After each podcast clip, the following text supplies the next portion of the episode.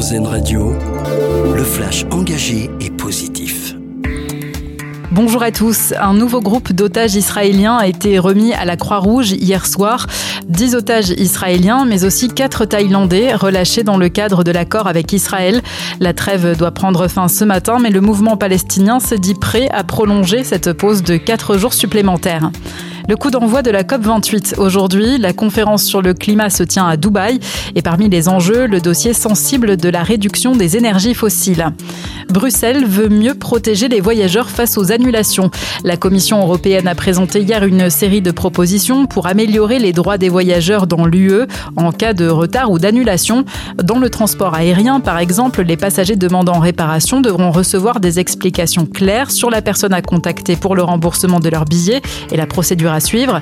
Concernant les voyages organisés, les acomptes versés par les clients ne pourront pas dépasser 25% du prix total, sauf exception justifiée. Emmanuel Macron se félicite du dialogue entamé entre le Comité international olympique et la France, désormais seule candidate en lice pour l'organisation des JO d'hiver en 2030. Aucune officialisation pour le moment, mais le CIO semble avoir choisi les Alpes françaises face à ses concurrentes, la Suède et la Suisse. Emmanuel Macron appelle à des jeux innovants, durables et inclusifs qui vont faire rayonner la France et sa montagne, je cite.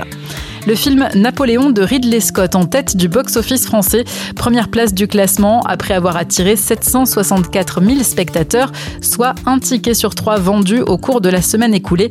Et pour ceux qui en veulent encore, une version longue du film qui dure 4h30 est disponible sur la plateforme Apple TV+.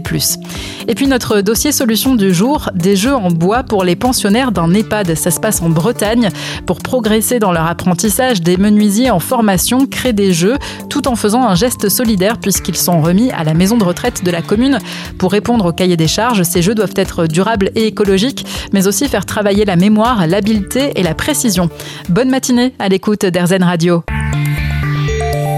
Vous venez d'écouter le flash engagé et positif car Airzen Radio regarde la vie du bon côté.